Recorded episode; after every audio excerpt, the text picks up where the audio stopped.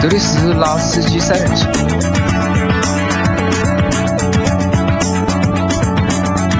三人行不要拉司机。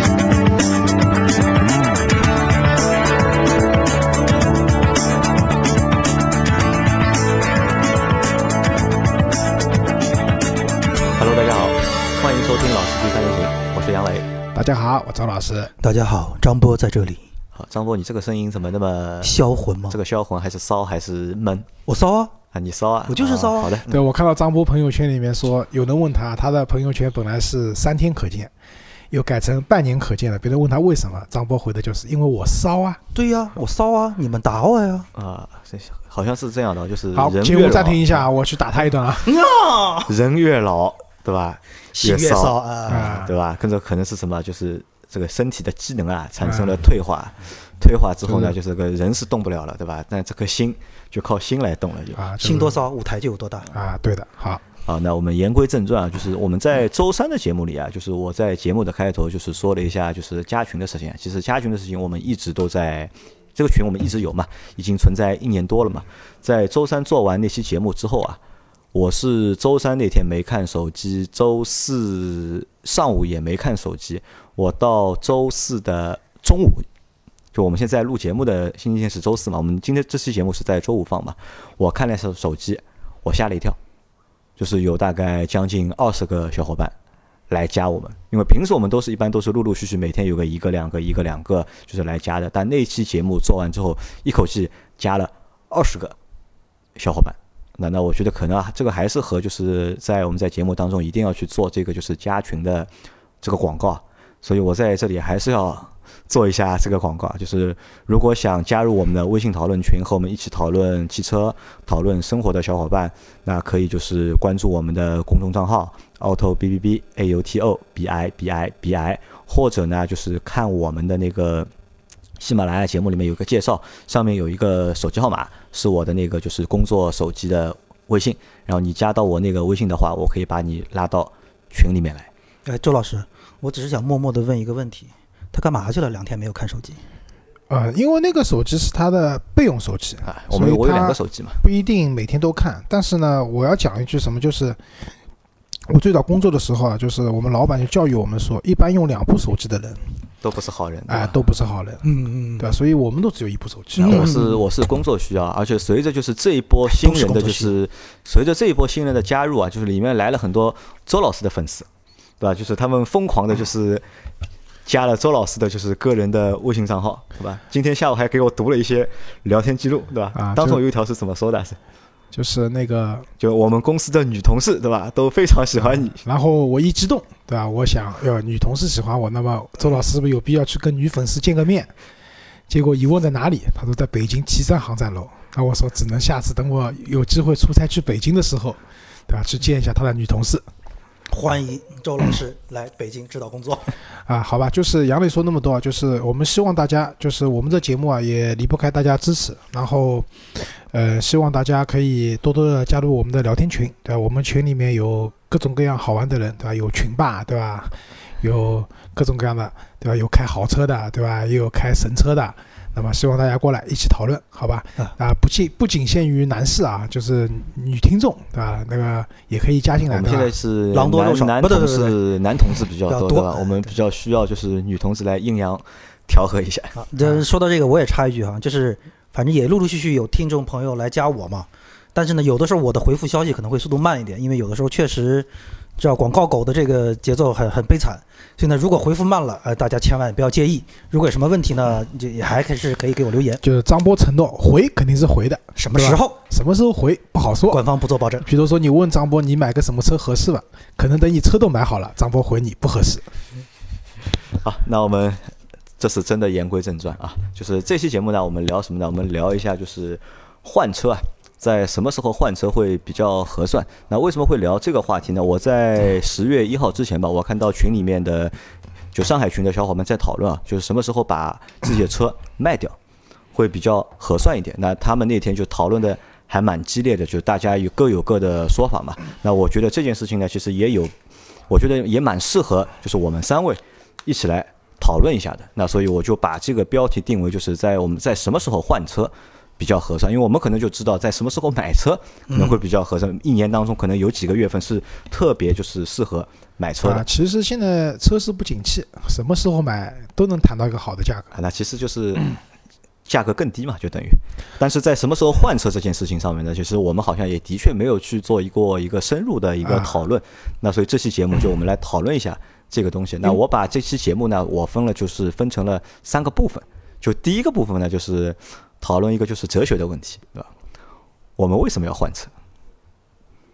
啊，来周老师，你你来先说说看，对，看我们为什么要换车？因为其实周老师你已经换了很多台车了，已经。啊，对，我们为什么换车啊？我觉得因为他有钱，这个有钱没钱呢？我觉得，但换车肯定是跟经济基础相关的，对吧？你说你那个肯定是买一辆，就我以前有个观点啊，就是你买一台车，对吧？基本上是差不多你一年的工资，一年的工资，一年的收入买一台车一，年的收入那买一台什么价位的车呢？啊，买台什么价位？比如说你买台二十万的车，对吧？那你一年的收入差不多有二十万，那我觉得可以入手，对吧？然后当然有的小伙伴说可能不行，这个太贵了，啊对吧？我就我也觉得这个太贵了，你把可能要一年工资通通买花在买车上面，我觉得这说明什么？周老师是个爱车之人，对吧？我愿意为了自己的喜好啊，去付出一定的这样的经济的代价，对吧？那这个一个是经济的问题，那随着工作时间长了，然后收入也稳步提高，对吧？当然最近没有收入啊，那么可能就心里面难受了，看到别人开的一辆好车，对吧？今天今天看到一辆宝马，昨天看到一辆奔驰。对吧？后天看到一辆什么阿尔法罗密欧，对吧？老倪好像去试那个阿尔法罗密欧去了对吧？那么就萌生了这种换车的想法。这个经济，那第二个呢，就是跟你使用的一个需求发生变化了。就我最早买派迪奥的时候，那个时候还是 在谈恋爱的过程中嘛，那大部分时间偶尔带父母出去，大部分时间就车上坐自己或者带着女朋友出去。那一台 A 零级的小车，然后停车也方便，操控也灵活，足够了。那后来结婚生孩子了，那其实呢，说句实话，你说带孩子出去这辆车不够吧，也不至于，对吧？就是因为那个时候孩子买的那个推车比较大，确实两厢车后备箱放起来困难一点，但真的出门也够了。但是这个时候就自己给自己心理暗示嘛，哎，我这个家庭人口增多了，对吧？需要消费升级了，对吧？需要消费升级了，这辆车太小了，我那个坐不下，那么需要换一辆大一点的车，对吧？这个是一个你使用的一个需求发生了变化，对吧？那还有一种情况就是我能想到的啊，比如说有的人我们学完车以后，我是新手，对吧？那个时候可能开车水平不是很好，就前两天不是哪里杭州啊，嗯，就是有一位女司机新手，对吧？然后倒车倒车出来以后，就把玛莎拉蒂摁着摩擦又摩擦，对吧？然后又把奥迪给顶飞了。那么这个时候，通常大家说新手嘛，买一辆便宜点的车，对吧？可能不一定买二手车，因为现在的车也便宜嘛。你买辆车练练手，开了一两年以后，发现啊自己技术过关了，对吧？那么可能需要买一辆好点的车可以去开了。但是啊是练的时候下手的对象挑好，别挑太贵。啊、对，关键保险买买足我那天和他开玩笑说嘛，我在办公室开玩笑说，就是那个视频啊，很有可能是一个保险，就是保险公司的一个病毒视频，保险公司也说了，因为那个女的他们赔不赔，主要看判断她是不是故意。那么现在看一下，主要还是技术技术不足，所以不是故意的，对吧？那么还有一种情况，就比如说我原来开辆轿车，对吧？然后听了张波、张散人什么千里单骑，什么四千公里出去玩，对吧？什么开那个什么那个叫什么公路啊？就是壁挂壁公路，对吧？去的世外桃源一般的这样的一个乡村，偶偶偶遇了村子里面的姑娘之类的这样的故事叫小芳，啊，小芳啊，翠花，对吧？类似这样的故事以后呢，心生向往。那但是呢，自己的车可能也不太支持这样的一种，这个怎么就是小方车上动满，足不了这个需求了，满足不了这个需求。那这个时候，我想，哎，我得换一辆像张波这样的车子，对吧？那个这也是一种可能性啊，对吧？那我觉得就主要我讲了，当然还有别的原因，各种每个人的想法可能不一样，但是主要的方向，我觉得为什么换车，就这几个方面，对吧？你们有什么补充？那张波呢？张波来谈一谈，张波换过多少车？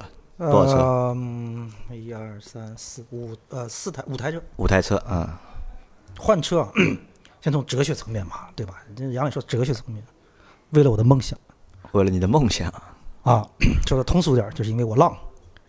呃，这个我要去寻找我的诗和远方，以及可能的小芳和翠花，对吧？那其实反过来说，另外一个点呃，我插一句啊，张博，就是你是不是被公司开除了？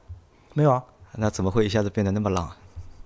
没有，你知道浪是一种心理的这种状态，就当然我我现在倒是很期待说，哎，算了，开除这个事情就不谈了，反正大家也知道福特的最近的事情，对吧？你你们也太过分了。接着回到哲哲哲学就算了，说的通俗一点，就是当当我的生活状态开始会发生一些变化，或者说个人的兴趣爱好会有一个方向的发展之后，其实，在很大的程度上，车只是一个载体。因为我们原来不管是做广告也好，还是什么也好，我们一直在说啊，车是你生活的一个延伸。当你的生活半径，或者说你的整个意识形态，或者说你对某一方面的喜好开始有变化的时候，那车作为一个载体，必然会要去承载你，去满足这些东西，是你心里想要的。但往往在这个时候，可能就像刚才老朱说的，呃，车太小了，或者说车的通过性有问题，包括说可能车的档次、这种舒适度各方面。都会让你觉得不够了，或者说不足以去承载你那些东西了。那这个时候换车可能就是一个必然的东西了。所以其实对于我来说，换车没有什么说定过一个标准，说一定要换什么。那当然，奔驰的 G 呢是我一个终极梦想。在这个之前的所有的车，我只是会根据说我自己现实中的生活状态。我最近比如说还是这么多年还是喜欢跑，往外跑去野，所以我可能 SUV 还是我的一个终极的一个选择。那保不齐说过两年开始。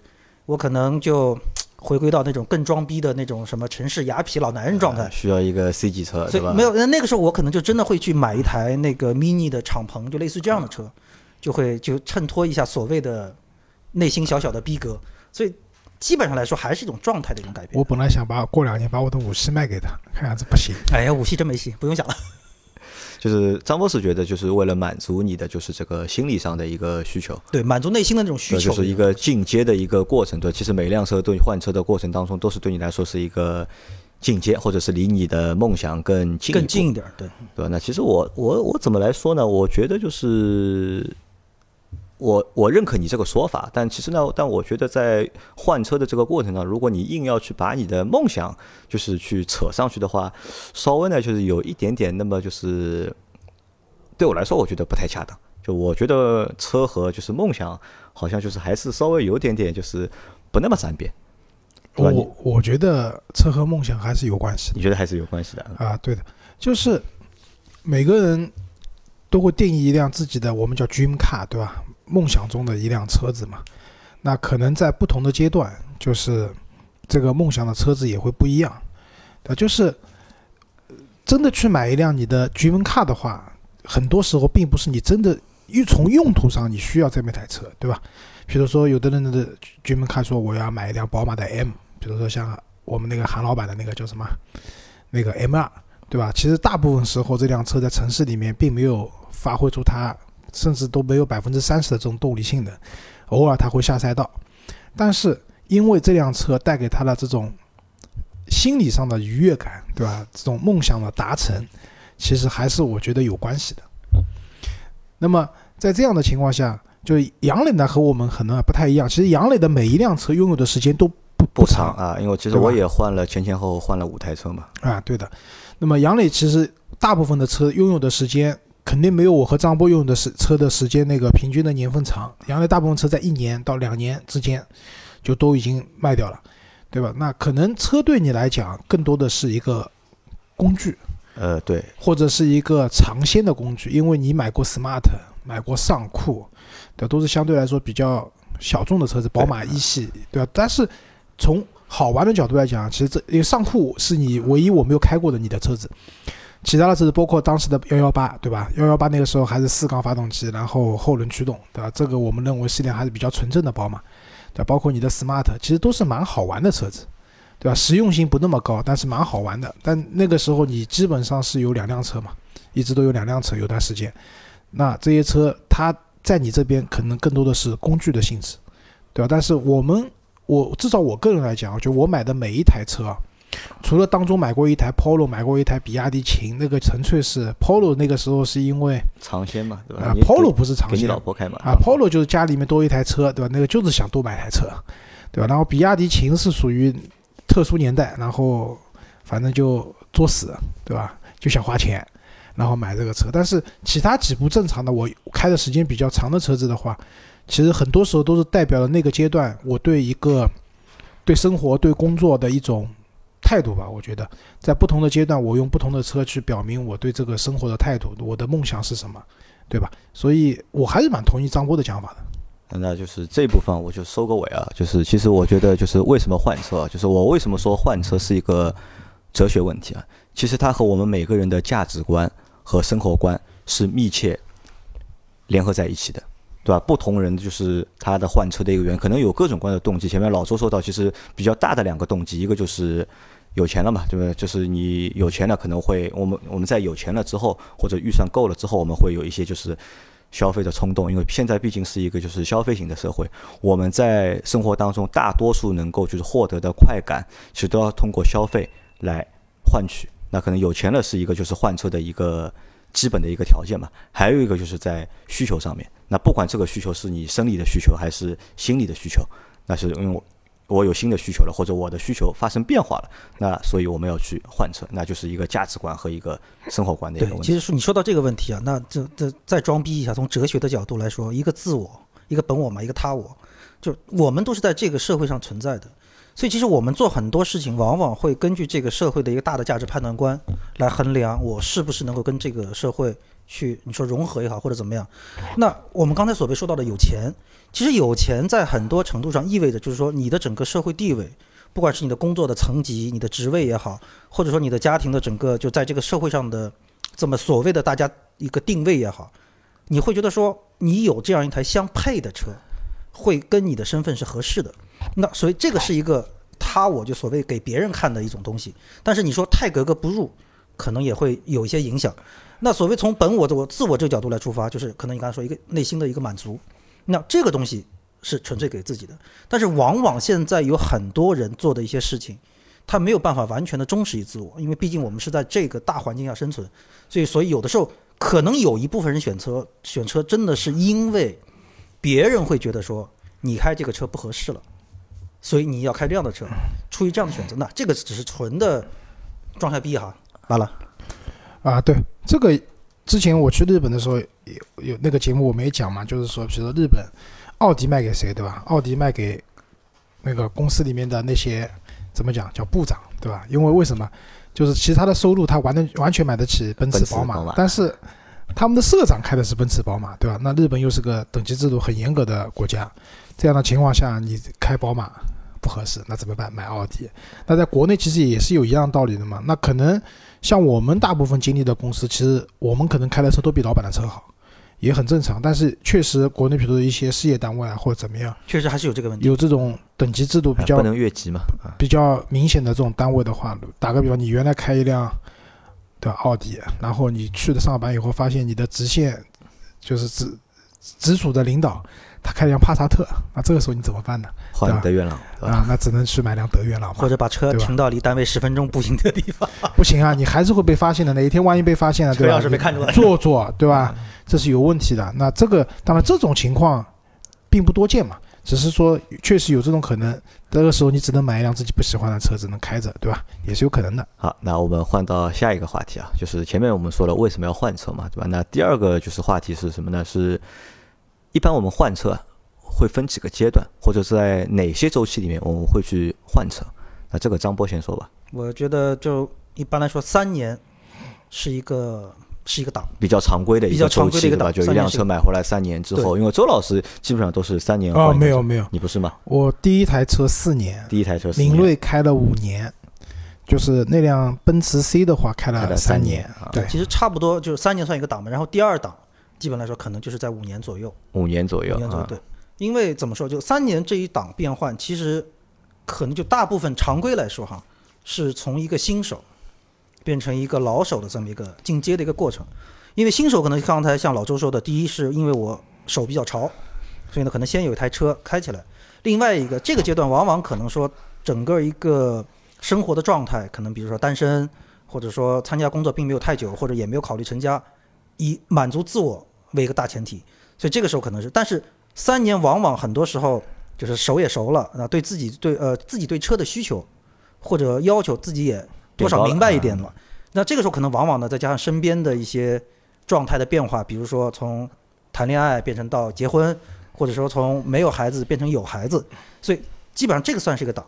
那五年左右那一个档，我觉得往往出现在第二台车上，因为选第二台车的时候相对已经冷静了，所以对车的很多东西在选的时候已经相对比较能够更多的考虑自己的需求的这个点了。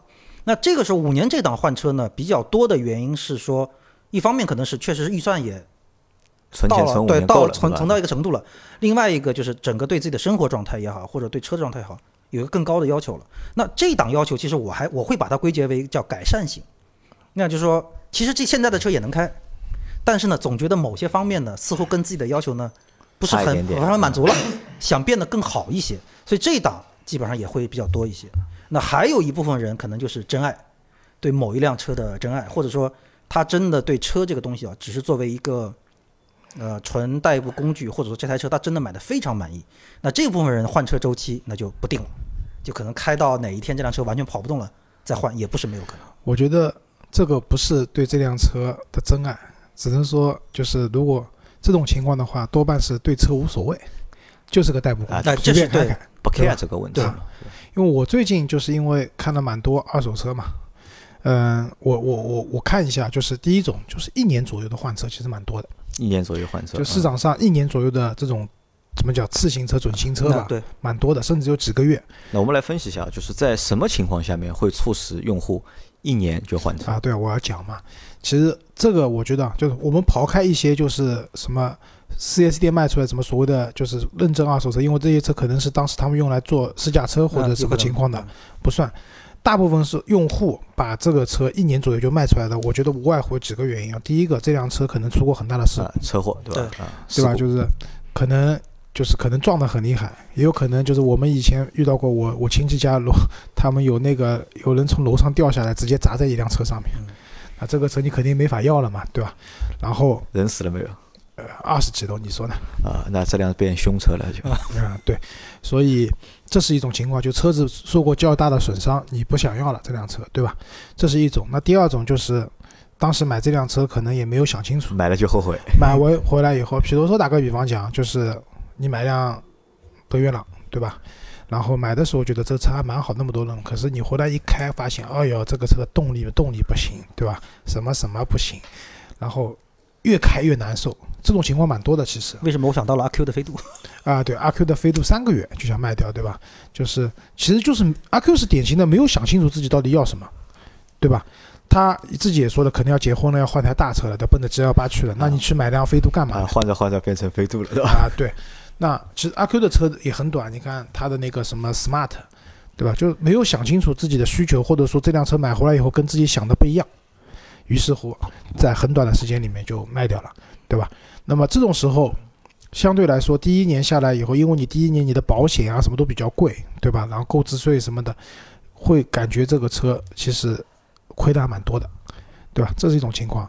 那第二种情况，我觉得就像张波讲的，我们三年内，因为三年内换车的原因是什么呢？我觉得一个是因为我们现在大部分的汽车啊，大部分都是三年质保，过保嘛，三就年三年就过保了。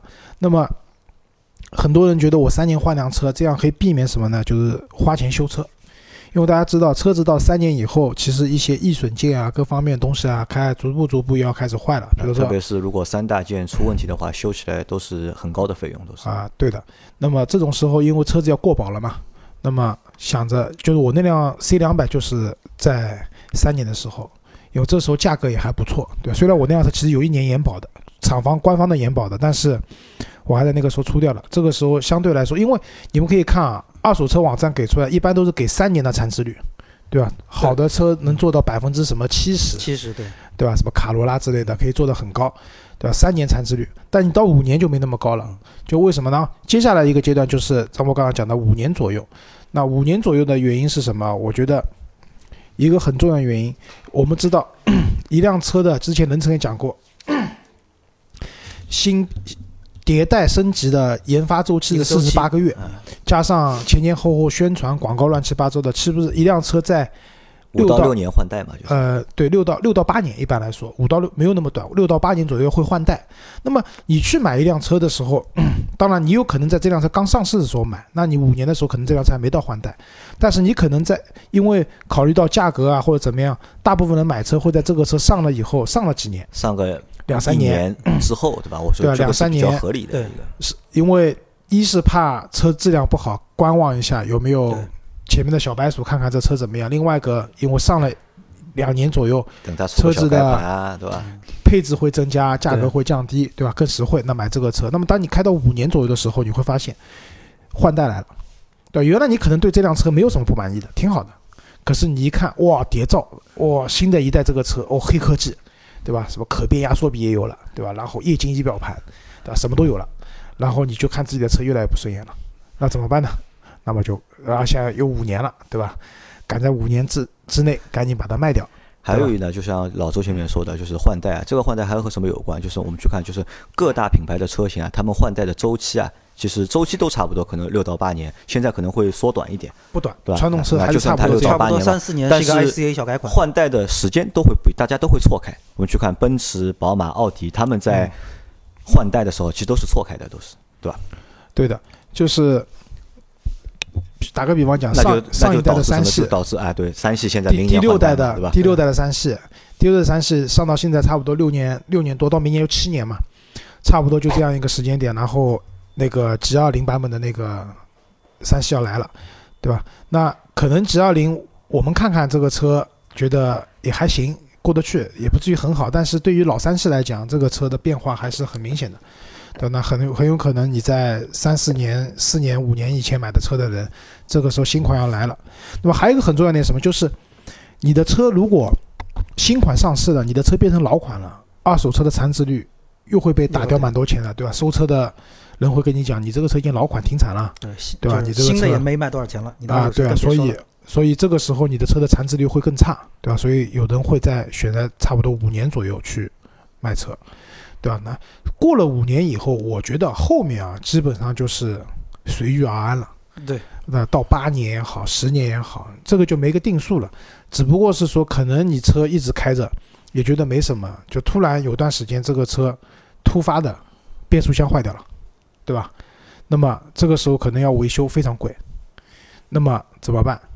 那想想算了，还是卖了吧，我再换台车吧。对，或者有的可能觉得说，哎，开着开着也蛮好，但是突然某一天哪个广告一下打动你了，这也是有可能。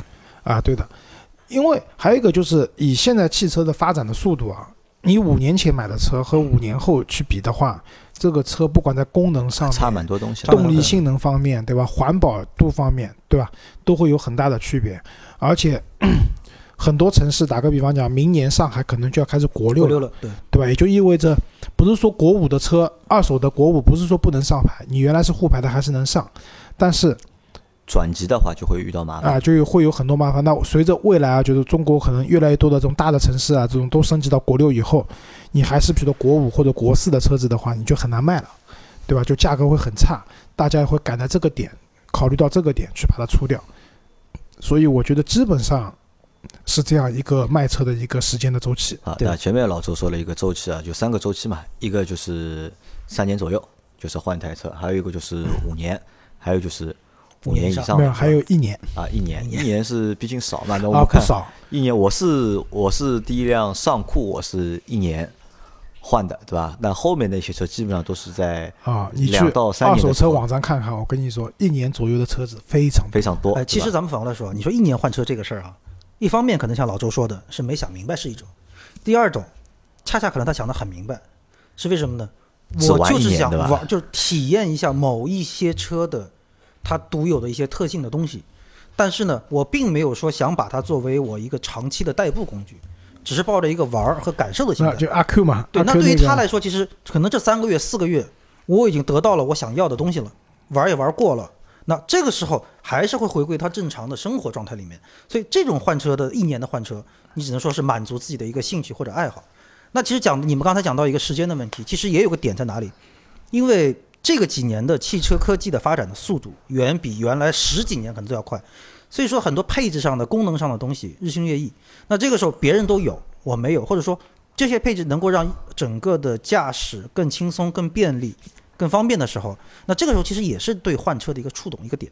一个点，对吧？好，那我们看一下，就身边我们身边的人啊，就是前面老周说一年换车人其实还蛮多的，对吧？那我就一年换过车，那三年换车的可能是一个，可能有一半的人都是会在三年左右去考虑换车。但我们身边有没有就是把一辆车开的时间很长的，有开了超过五年以上的有人有没有？有有，我自己的车也开过五年以上，啊，那除了这一台，你还有哪台车？很多啊。我有个朋友，那辆锐志开了估计要十年了吧。锐志十年，啊，最后的六缸，对吧？那天我跟他开玩笑说两万块钱我收了，他说不行，我这个车涨价了，绝版了，限量版，对吧？蛮多的，我我我我有亲戚的车子也开了一部奥德赛，开了，我觉得也要八年了吧，蛮多的其实。好，那这个问题到这里，那么再结束，对吧？那么然后再到第三部分啊，第三部分就是那天群里面大家讨论的是什么？他们讨论就是在哪个周期里面把车卖掉，最合算。换一台车是最合算的。你们觉得是在哪个周期比较合算？张波，你我觉得得差不多就是两到三年，三年左右。还是原因在哪里呢？我们算呃就一一辆车两到三年的话，它的残值率大概在百分之好的话可能在百分之七十，嗯，对吧？差一点但这的话个残值率可能就是是基于什么？基于当时这台车的新车价格。对。而且是裸车价格，不能购置税什么都不能算的。不能算嘛。对因为为什么？就是首先三年，就是说现在的车在三年里面出现大故障的概率不是很多，所以说呢，呃，这个这个三年里面的用就车辆的整体的车况还是不错的。那如果说你用的爱惜一点的话，其实基本上你卖的时候车况还是非常好的。那这个时候可能就考虑到一个残值率的一个一个问题。那另外一个点，我是觉得说，为什么觉得说三年会比较合算呢？呃，就是还是可能跟你的需求去去挂钩。就是我觉得没有必要说为了说你说是省钱也好，或者怎么样也好，说一定要把这个车用到多少年限，因为你三年基本上你再三年肯定享受一台新的车，那你这台车放出去的价格又不会很差，所以我是觉得这个时间节点会比较合适一点。我倒是觉得在五年以内，五年以内，就为什么？我们如果画一个曲线图啊，就是以这辆车贬值每一年贬值的速度来看啊，第一年、第二年其实是最快的，对对吧？然后逐步逐步的放缓，然后到五年以后，可能这个这个贬值速度又会加快。它是一个那种曲线的话，就是一个峰值，就是那么在这样的情况下，嗯、第一个就是你两三年换车的话呢，说句实话，就是车子还蛮好了。因为以现在汽车的质量来讲，哪怕你不管买国产车也好，对吧？或者其他什么品牌车也好，基本上你的车需要进行大的维修，五年之内概率很低。对，而且你想啊，就是我们在可能在十年前，或者在十五年前，可能会听到就是换车的一个原因是哦，这个车有这样的缺陷，那样的缺陷，有那些很大的 bug，开缸导致就是不能就是正常开下去，我们要换车。但现在的车基本上不会因为很少会遇到质量问题或者很大的重大的缺陷去把这台车换缺陷会召回的嘛，没关系嘛，对吧？那我我是觉得就是，在这种情况下，其实三年一般都质保。那我们虽然国家现在讲你质保期也可以出去做保养，对吧？只要你提供证明你合理做保养了，车子如果有问题的话，厂家也索赔了。但是大部分人在质保期内，还是在经销商那边、4S 店那边做售后维修保养的，对吧？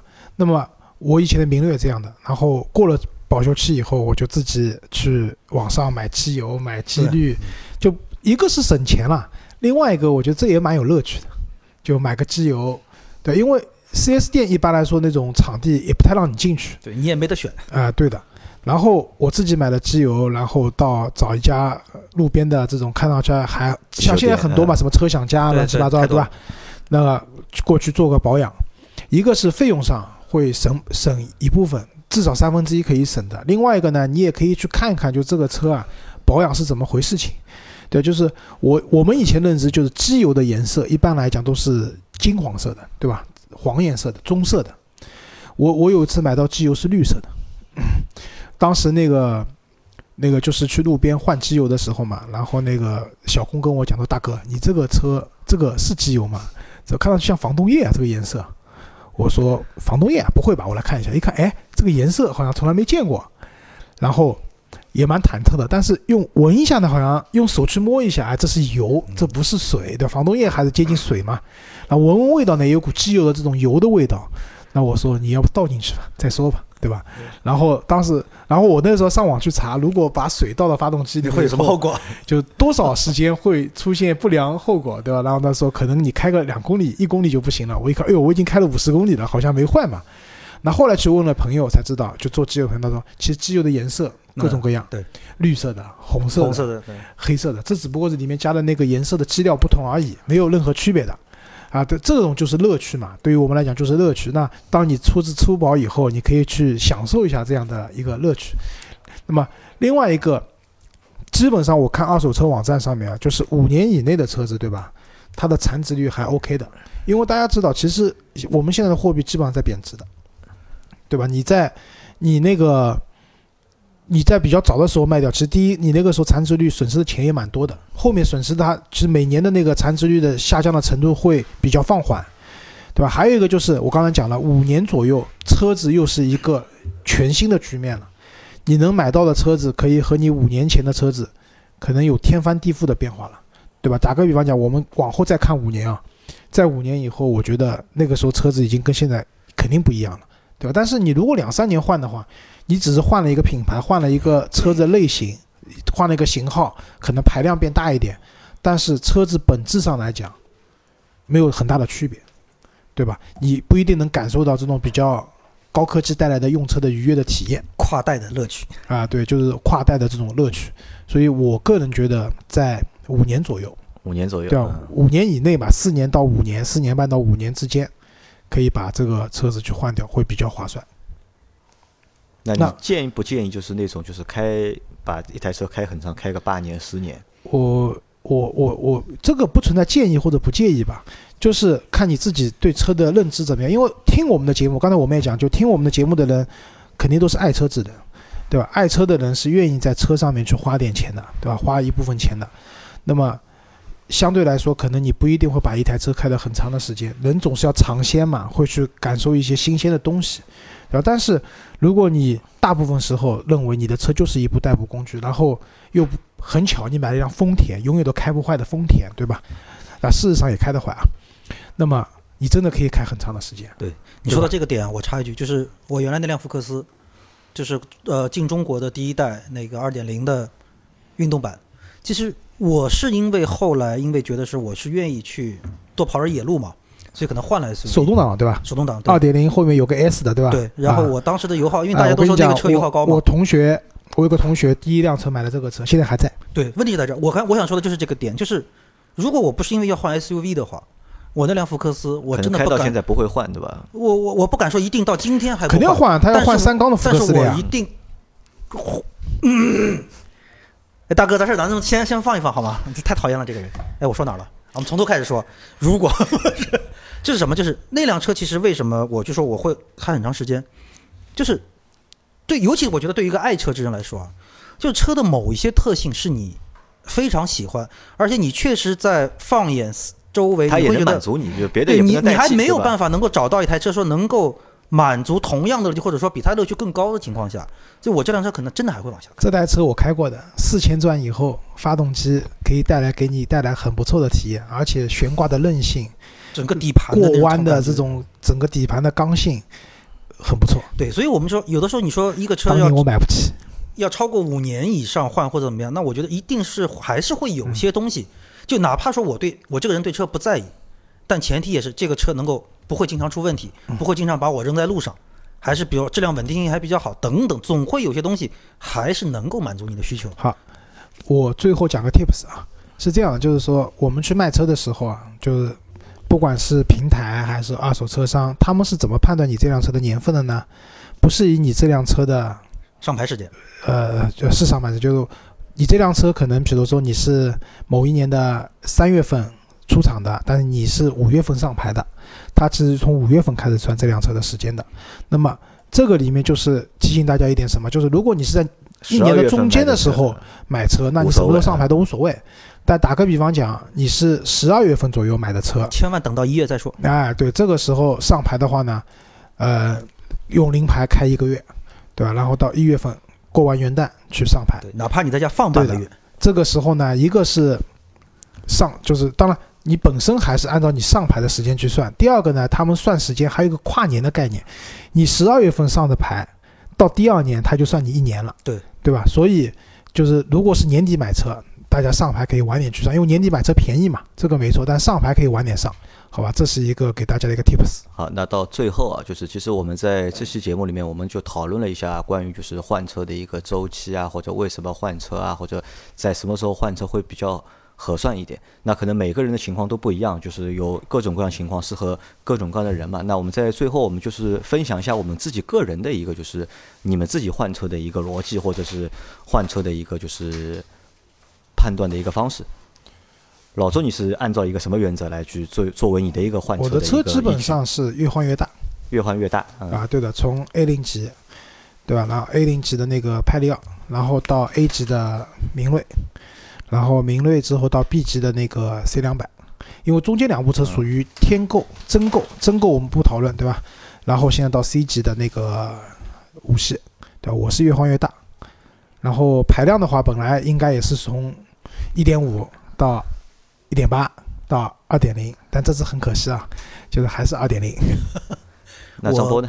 我的原则是怎么说？就是呃，还是越换满足，越高，也不一定说是越换越高吧，就是还是满足我的需求需。求啊，对，因为呃，比如说从原来的高尔换到福克斯，那这个是说在满足同等操控的情况下，车大了一点。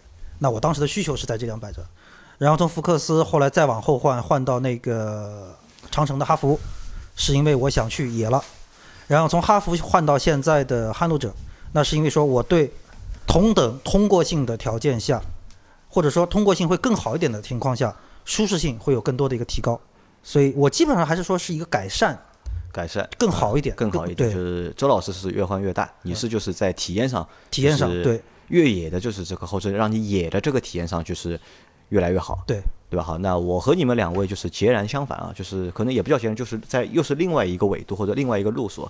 那我认为呢，就是一台车对我来说买一台车的话，我不会花超过三十万的费用，就是去买一台车，就是可能在就最多就三十万里面，或者是三十万左右。因为我花的我买过最贵的一台车是落地价是三十二万，就是我那个当时那个 Q 五零嗯 L，Q50 嗯就它的落地价是三十二万。那前面几台车都是幺幺八和那个上户都是在三十万以内的。那可能我觉得就一台车对我来说就是三十万左右的一个价格，我定一个标准，就是我买车就是不超过三十万，或者最多就是三十万出头一点。那然后呢，就是我会两年左右，或者是最多三年，就是换一台车。让就是不用花很多钱，我不会像周老师一样去买一台就是五十万的车，因为我觉得花五十万去买台车对我来说就是超过了我的就是一个超过的一个标准。但我会怎么样？我会可能周老师是五年换一台车，但是呢，我会两年换一台车，就是多一些就是尝鲜的这个就是多换一些不同的车型，但车型的价格控制的稍微低一点。那完了，我是准备用下半辈子的钱来换一辆奔驰 G。啊，这个我觉得这个，因为每个人的想法梦想不一样嘛，有可能我觉得两年左右，对吧？两年左右，那换一台车，对吧？可能都是二十万的，也我不不追求周老师那种升级嘛，因为周老师其实是越换越好嘛。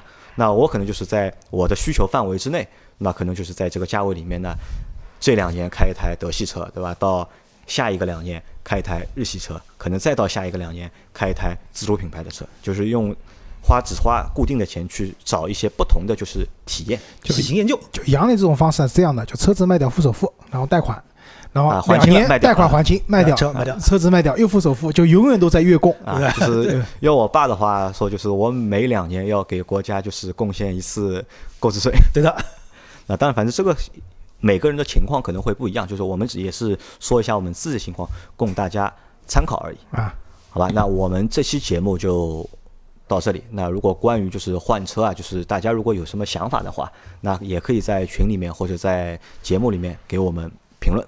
好那感谢大家的收听，谢谢谢大家，再见。拜拜。拜拜。